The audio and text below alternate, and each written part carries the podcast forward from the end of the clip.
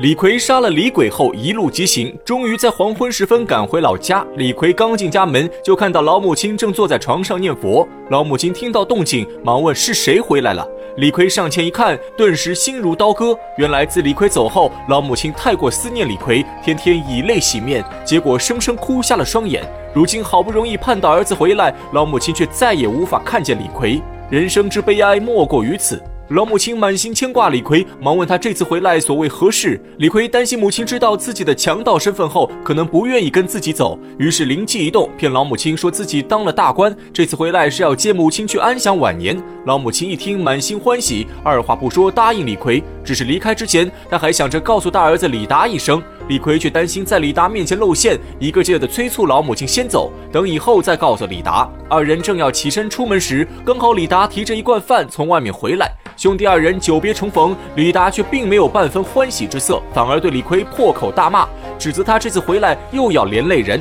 老母亲以为李达还在生李逵的气，急忙出声替李逵解释，说出李逵当官的事情。老母亲不说还好，李达一听更是怒火滔天，当场拆穿李逵谎言。原来李逵上次失手杀人，自己畏罪潜逃，却害得哥哥李达被官府抓走，受尽了折磨。好不容易才摆平了官司，结果李逵前段时间又在江州劫了法场，官府下发海捕文书，沂水县抓不到李逵，又要抓李达顶罪。多亏李达做长工的这家财主看李达可怜，到处找人疏通关系，又花了一笔钱财，这才让李达逃过一劫。经过这两件事，李达对李逵这个弟弟真是恨之入骨，因此不给他半分好脸色。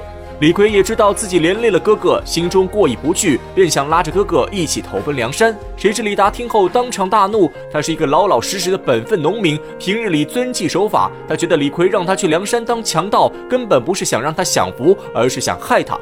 李达看着李逵，气愤不已，有心想打他一顿出气，可转念一想，自己又不是李逵对手，于是李达把饭碗往地上一摔，自己则气冲冲的掉头就走。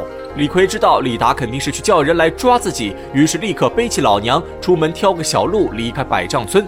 临走时，在床上留下五十两白银，算是给哥哥李达的报酬。果然不出李逵所料，李达去主人家找了十几号帮手，回家来捉拿李逵。但李逵此时早已离去，看见床上留下的五十两白银，李达也压下了怒火。二人毕竟是兄弟，打断骨头连着筋。李达找个借口遣散众人，不再追捕李逵，只希望他能好好照顾老娘。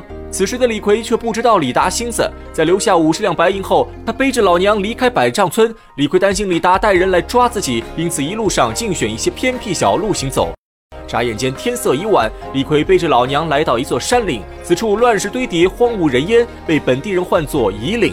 李逵着急赶路，想着星夜翻过夷岭，不料走到半路时，李逵老娘却说自己口渴了，让李逵找点水来。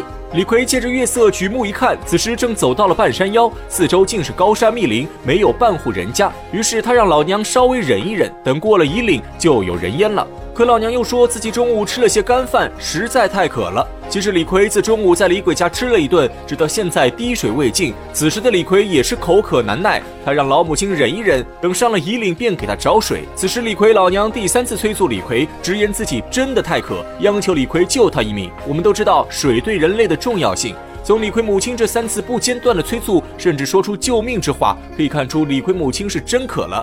李逵背着母亲一步步走到岭上，也有点坚持不住了。正好在一棵松树旁看到一块大青石，李逵便把母亲放在石头上，自己则去周围找水。李逵循着水声一路寻找，终于发现一处溪水。虽然找到了水，可并没有盛水的工具。李逵四处观望，远远看见山顶上有个茅草庵。李逵大步赶到茅草庵中，发现这里是一座四周大圣祠堂，祠堂中正好有个石香炉。于是李逵拿着香炉回到溪水边，洗干净香炉，装了半香炉水，顺着原路来找母亲。可等李逵到了大青石旁，却不见了母亲的身影。李逵站在原地大喊几声，却没有听到回应。李逵心中大急，开始四处寻找母亲。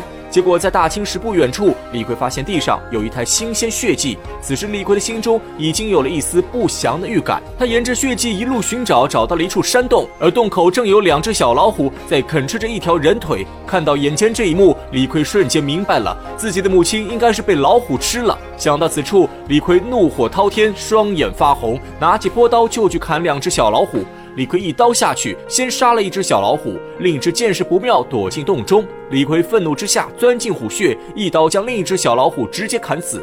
此时，母老虎听到动静，从不远处返回洞口，看到李逵杀死了自己的两个虎宝宝，母老虎凶性大发，张牙舞爪来到洞口。此时，虎穴已被李逵占据，母老虎转过身子，想用虎尾抽打李逵。李逵躲在洞中看得真切，从身上掏出妖刀，用尽全身力气对着母老虎的尾部就是一刀。这一刀如有雷霆万钧之力，从母老虎的尾部直接插到内脏，整把妖刀只留一个刀把在外。母老虎疼痛之下跳入一旁的山涧，眼看是活不成了。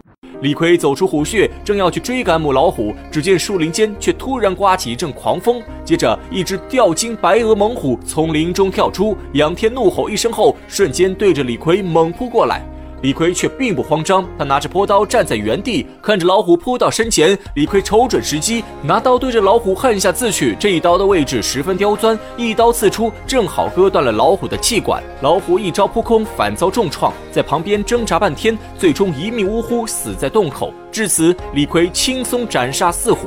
说到这里，可能很多人会用李逵杀虎和武松打虎相提并论。二人同样是杀了老虎，武松杀了一只就千古留名，李逵杀了四只却默默无闻，这是为什么？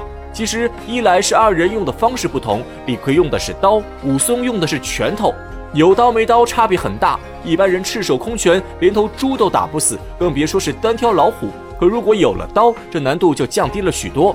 二来是性质不同，武松打虎是为民除害，而李逵杀虎是为母报仇。最关键的是，李逵这事儿并不光彩。表面看是老虎吃了李逵母亲，可实际上母亲之死和李逵脱不了关系。李逵先是着急背母亲上路，却忽略了食物和水源的重要性。其次，在深更半夜，李逵把瞎子老娘独自一人扔在山上，自己跑去找水，完全忘了朱贵先前的提醒。深山老林中本就充满了危险和意外，尤其还是在深夜，正是猛兽出没的时间段。就算没有老虎，万一遇上毒蛇之类，瞎子老娘照样难逃一死。李逵是个大孝子不假，但他的缺点也显而易见：行事莽撞，缺乏思考。本是高高兴兴接母亲上山享福，却在半路让母亲葬身虎口。正是李逵的粗心大意，才害死了老母亲。李逵杀掉老虎后，返回四周大圣庵睡了一觉。次日天明，李逵回到杀虎之地，把母亲的残躯收拾起来，用布条包着，埋在了大圣庵后面。这是李逵在书中的第二次哭泣，也是哭得最伤心的一次。有很多人说李逵滥杀无辜，根本算不上什么好汉。但我们中国有句老话，说的是“百善孝为先”，孝道是我们中华民族的传统文化，父母的养育之恩胜过天地。我们看一个人的人品如何，孝顺也是一个必不可少的判断条件。